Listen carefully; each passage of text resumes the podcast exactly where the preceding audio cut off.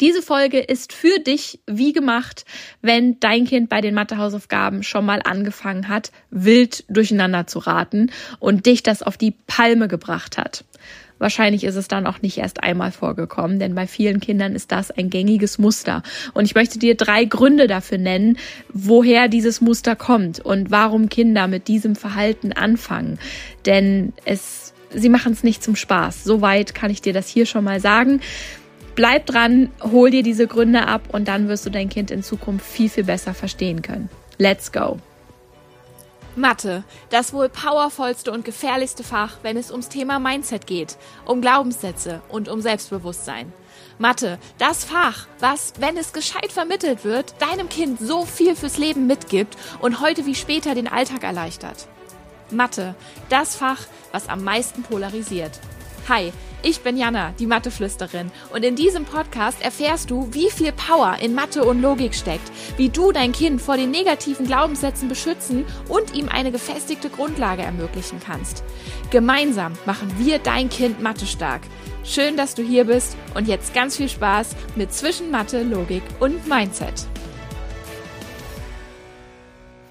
Zuallererst mal möchte ich dir Danke sagen. Danke, dass du diesen Podcast hörst. Danke, dass du ihn an andere Mamas und Papas weiterleitest, denen du auch wünschst, dass ihr Verhältnis zu ihrem Kind in Bezug auf Mathe und generell wieder ein bisschen besser werden darf und dass auch sie die Chance haben, ihr Kind gut auf den Matheunterricht vorzubereiten und es selbstbewusst machen. Wir, wir arbeiten hier immer für dein Kind und für die Kinder, niemals für die Schule. Dein Kind steht hier im Mittelpunkt und das ist mir auch immer wieder ganz wichtig zu sagen. In diesem Sinne ein riesen, riesen Dankeschön, dass du meine Arbeit hier unterstützt und heute dir wieder die Zeit nimmst, diese Podcast-Folge zu hören. Und heute geht es um das berühmte Thema, oh, mein Kind fängt einfach ab irgendeinem Punkt immer an zu raten und dann komme ich auch dann ist vorbei. Und dann ist die Stimmung im Eimer, dann bin ich genervt, mein Kind ist genervt oder lacht vielleicht noch und das macht mich nur noch irgendwie aggressiver und dann müssen wir das Ganze abbrechen, weil dann kommen wir nicht weiter. Und ich möchte dir erstmal sagen, dass du damit nicht alleine bist. Ich höre das ganz oft. Und ich sehe dieses Verhalten auch selber manchmal im Coaching, gerade bei neuen Kindern, wenn sie zu mir kommen, dann haben nicht wenige genau das, dass sie ab einem gewissen Punkt einfach anfangen, wild irgendwelche Zahlen zu sagen und ja, gefühlt ohne Sinn und Verstand einfach nur noch vorgehen. Und ich habe drei Gründe mal ja gesammelt über die letzten Jahre, in denen ich das Online-Coaching mache und möchte dir die ja mit an die Hand geben einer genauso wichtig wie der andere. Da kann ich mich jetzt gar nicht unbedingt auf eine Reihenfolge festlegen oder auf eine Prioritätenliste. Sie sind alle gleichermaßen wichtig und es kann bei deinem Kind eine Kombi aus den dreien sein, es kann aber auch einer von denen sein oder eine Kombi aus zweien. Das gilt es ein Stück weit rauszufinden und das wirst du rausfinden können, wenn du dir die Gründe angehört hast. Grund Nummer eins, ich glaube, das ist so der offensichtlichste, dein Kind ist einfach irgendwann bockig. Und wenn ich dir mal so eine Arbeitssituation aufzeige, wenn du in einem Büro bist und du kriegst eine Aufgabe, die einfach zu hoch ist, die du noch nicht kannst, wo du noch nie eingearbeitet wurdest in das Thema, was du bestimmt könntest, wenn du eingearbeitet wirst. Das war eben, glaube ich, nicht ganz klar formuliert. Ne? Aber wenn das ein Thema ist, was einfach neu auf deinem Schreibtisch gelandet ist, du dann noch überhaupt keine Ahnung von diesem Bereich hast und dann erklärt es dir jemand einmal husch husch, viel zu schnell und dann wird's von dir erwartet. Immer wieder, immer wieder, immer wieder. Und jemand fragt immer wieder nach, ja, mach das doch jetzt mal. Und wie geht denn das jetzt? Und kannst du es mir noch mal sagen und kannst du es mir noch mal zeigen? Und du hattest bis dato gar keine Chance, das richtig zu verstehen. Da wäre jeder von uns, mich eingeschlossen, irgendwann genervt und würde sagen, boah, jetzt lass mich doch mal in Ruhe. Und wenn derjenige dann immer noch keine Ruhe gibt, dann würdest du wahrscheinlich auch irgendwann irgendwas sagen und einfach vor dich hinraten in der Hoffnung, dass du triffst und dann deine Ruhe hast. Und das ist das, was bei deinem Kind passiert. Und äh, alleine so ein Hausaufgabenblatt mit unfassbar vielen Aufgaben. Und davon sehe ich immer wieder Blätter, wenn mir Eltern für den Mathezauber Arbeitsblätter schicken und sagen, boah, kann das normal sein? Das ist doch eine Aufgabenflut ohne Gleichen und ich ihnen nur zustimmen kann und das einfach ein Kind komplett erschlägt und das dann vielleicht eben Thema ist, was in der Schule schon ein, zwei Mal erklärt wurde, aber für dein Kind die richtige Erklärung noch nicht dabei war. Demnach dein Kind noch gar keine Möglichkeit hatte, dieses Thema wirklich von Grund auf zu verstehen. Und dann sitzt es mit dir bei den Hausaufgaben und ihr habt vielleicht am Nachmittag noch was vor und du möchtest fertig werden. Dein Kind möchte natürlich auch fertig werden und es schaukelt sich so hoch und bei jeder Aufgabe aufs Neue, du hast es jetzt auch schon fünfmal erklärt, bist ein Stück weit genervt, zu Recht. Also je öfter man erklärt, desto mehr Nerven braucht man. Das ist auch ganz natürlich. Und dein Kind merkt das und irgendwann denkt es sich, boah, kein Bock mehr, ich verstehe es ja eh nicht und dann fängt es an zu raten. Und das ist tatsächlich so eine, so eine Trotzreaktion, die völlig normal ist. Und im Idealfall lässt man es natürlich gar nicht erst so weit kommen das sind dann andere Themen. Darüber sprechen wir ja ganz oft im Mathezauber. Hatten wir heute erst wieder. Heute war Mathezauber, wo ich die Podcast-Folge aufnehme, wo wir auch darüber gesprochen haben, wie kann man so eine Situation rechtzeitig deeskalieren, bevor sie überhaupt eskaliert.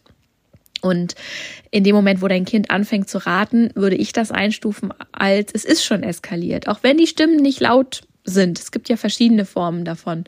Aber das ist definitiv schon ein weit fortgeschrittenes Konstrukt und eine gewisse Rebellion dagegen, dass dein Kind eben denkt, ja, du kannst mir jetzt noch fünfmal erklären, so werde ich es nicht verstehen. Ich brauche hier was anderes. Und wenn ich das nicht kriege, rate ich halt. Was Besseres fällt mir nicht ein. Punkt Nummer zwei ist eine gewisse Form von Selbstschutz.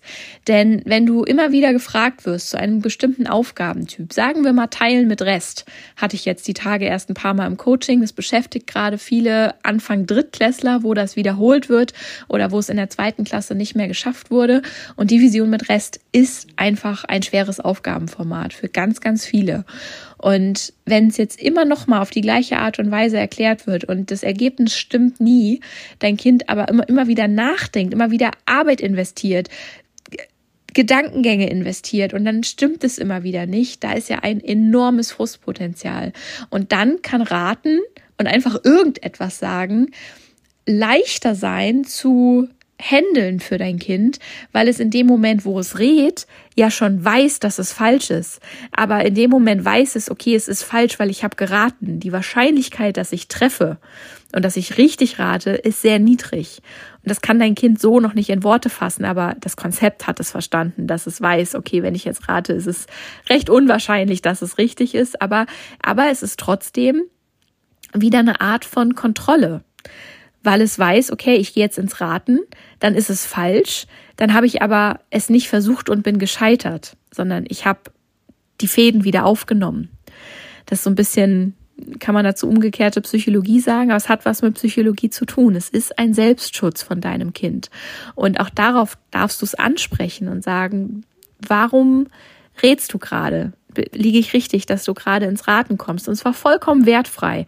Was natürlich schwierig ist, wenn die Situation schon hochgeschaukelt ist. Deswegen versuch sie rechtzeitig zu erkennen und dann geh anders, anders drauf ein und sag, okay, ich merke, du, fang, du fängst gerade an zu raten. Ich glaube, wir gehen mal einen Schritt zurück. Denn dein Raten verrät mir, dass es gerade noch zu schwer ist und wo brauchst du gerade noch Hilfe? Wo kann ich dich unterstützen?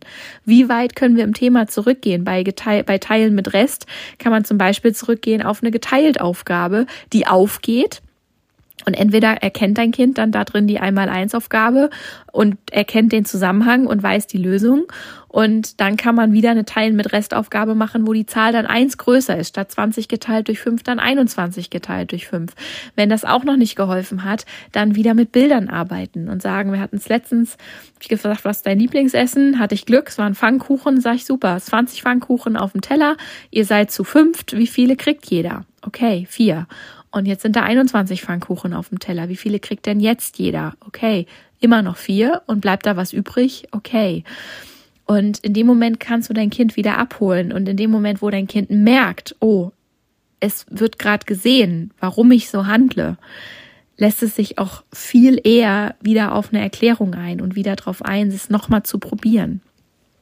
Auch hier möchte ich dich eben ermutigen, das wahrzunehmen und bei dir zu bleiben. Sieh es nicht als Provokation dir gegenüber, aus Boshaftigkeit oder so, sondern sieh es als, als Hilfeschrei, als Hilferuf und als Selbstschutz deines Kindes, dass es sagt, okay, so weiß ich wenigstens im Voraus, dass es falsch ist, aber ich bin nicht dran gescheitert. Im übertragenen Sinne ist es natürlich auch in den Augen deines Kindes ein Scheitern, aber diese Art kann dann so ein Stück weit zur Seite geschoben werden, weil die Kontrolle wieder übernommen wird. Und Punkt Nummer drei ist, das ist dann tatsächlich eine Provokation dir gegenüber, aber nicht um dich zu ärgern, sondern auch hier, um wieder in eine Art Kontrolle zu gehen. Nur diesmal bist du darin involviert. Und was meine ich damit? Damit meine ich, dass dein Kind natürlich sehr wohl weiß, wo deine Trigger sind und sehr wohl weiß, womit es dich auf die Palme bringen kann. Und das ist zwar anstrengend, aber ich glaube, das muss so. Und ich glaube, diesen Hebel findet jedes Kind irgendwann raus. Genauso wie du die, die die Trigger deines Kindes kennst und du sie hoffentlich ja nicht einsetzt. Dein Kind hat in dem Moment noch kein anderes Werkzeug bekommen. Und wenn es schon dir nicht die Antwort geben kann, um eine positive Reaktion von dir zu bekommen und beziehungsweise eine voraussehbare Reaktion von dir zu bekommen, dann geht es in diese Provokation mit dem Raten, denn da weiß es genau, wie du reagierst. Bei den allermeisten zumindest. Also wenn du bisher noch nie die Ruhe verloren hast, dann ist das vielleicht Neuland für euch, aber ich glaube, das wäre auch nicht menschlich. Von daher weiß dein Kind ganz genau, wie es dich auf die Palme bringen kann. Und in dem Moment, wo es diesen Motor anschmeißt, anfängt zu raten, um dich auf die Palme zu bringen, steckt dahinter psychologisch gesehen dieser Wunsch nach, okay, ich möchte wieder wissen, was die Reaktion von meinem Gegenüber ist. Und natürlich, ja, und bei Mathe ist es nicht immer ganz eindeutig, weil manchmal wird man ungehalten, manchmal ist man ungeduldig, manchmal, manchmal ist man enttäuscht, weil man ja irgendwie dachte, das Kind kann das schon und jetzt kann es das doch wieder nicht. Das heißt, da kommen verschiedene Signale rüber, auch je nachdem, was du für einen Tag hast und je nachdem, was dem vorangegangen ist dich aber auf die Palme zu bringen, ganz gezielt, da kennt dein Kind deine Reaktion, weil die ist immer ungefähr gleich. Und die ist bei allen von uns gleich. Wenn wir auf die Palme gebracht werden, dann reagieren wir ungefähr ähnlich. Das heißt, da ist dein Kind in einem gewohnten Fahrwasser das ist zwar natürlich eine negative Situation, das Ganze, und trotzdem ist es für dein Kind so ein gewohntes Fahrwasser. Das ist so ein bisschen wie diese Aufmerksamkeit in der Schule ähm, bei Kindern, die einfach Aufmerksamkeit brauchen. Und wenn sie die nicht über ihre guten Leistungen bekommen, dann werden sie zum Klassenkasper. Dann kriegen sie auch die Aufmerksamkeit. Zwar negative Aufmerksamkeit, aber es ist eine Aufmerksamkeit. Und das ist eine, worauf sie sich verlassen können. Wenn sie in der Klasse den Hampelmann machen und den Unterricht wiederholt stören und vermehrt stören, dann werden sie irgendwann genau wissen, wie reagiert meine Lehrerin oder mein Lehrer. Und dann habe ich lieber eine bekannte Reaktion, die mir vertraut ist, und wir Menschen mögen Dinge, die uns vertraut sind, als mich da jetzt irgendwie anzustrengen und dann vielleicht unsichtbar zu bleiben. Und doch das ist in der Klasse nun mal gang und gäbe. Du hast, also deine Aufmerksamkeit gilt eher denen, die den Unterricht stören, als die, die da artig sitzen und ihr Ding machen. Und das haben Kinder, die Aufmerksamkeit wollen, ganz schnell raus. Und dann nutzen sie diese Erkenntnis. Und genauso ist es bei euch zu Hause auch. Das heißt, egal wie wir es drehen oder wenden, dieses Raten, das macht dein Kind nicht, um dich persönlich zu ärgern, sondern das macht es aus einer Unsicherheit heraus, teilweise aus einer Verzweiflung heraus, um wieder ein Stück Kontrolle zurückzubekommen. Und indem du das jetzt dir angehört hast und darum weißt, kannst du damit in Zukunft ganz anders umgehen. Und erstmal also möchte ich dir noch so kurz erzählen, wie ich damit umgehe, wenn ich merke, dass das jetzt gerade passiert. Gerade bei neuen Kindern im Coaching, bei denen, die schon länger bei mir sind, passiert das nie. Aber bei neuen Kindern passiert das. Und grundsätzlich versuchen sie erstmal mich zu provozieren und Dinge aus mir rauszukitzeln oder meine Geduld auf die Probe zu stellen. Und da beißen sie sich bei mir jetzt wohl bemerkt die Zähne aus, weil ich habe, glaube ich, bei wenigen Dingen so viel Geduld wie bei Kindern und Mathe. Und Katzen, das ist ein anderes Thema, aber bei Kindern und Mathe braucht es wirklich, wirklich, wirklich viel, um mich aus der Ruhe zu bringen. Und in der Regel schaffen sie das nicht bei mir. Und das macht sie natürlich nur noch fuchsiger und das ist auch nicht mein Ziel. Deswegen spreche ich es an. Wenn ich merke, okay, da wird gerade vermehrt getestet und vermehrt provoziert, dann nehme ich dem Ganzen so ein bisschen den Wind aus den Segeln.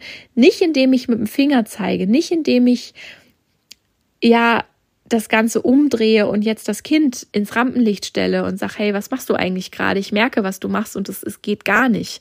Damit ist auch niemandem geholfen, vor allen Dingen nicht dem Kind, sondern ich spreche es auf der Verständnisebene an und sag du, ich habe gerade das Gefühl, du du möchtest eine Reaktion von mir, du du provozierst mich gerade, kannst du sagen, warum?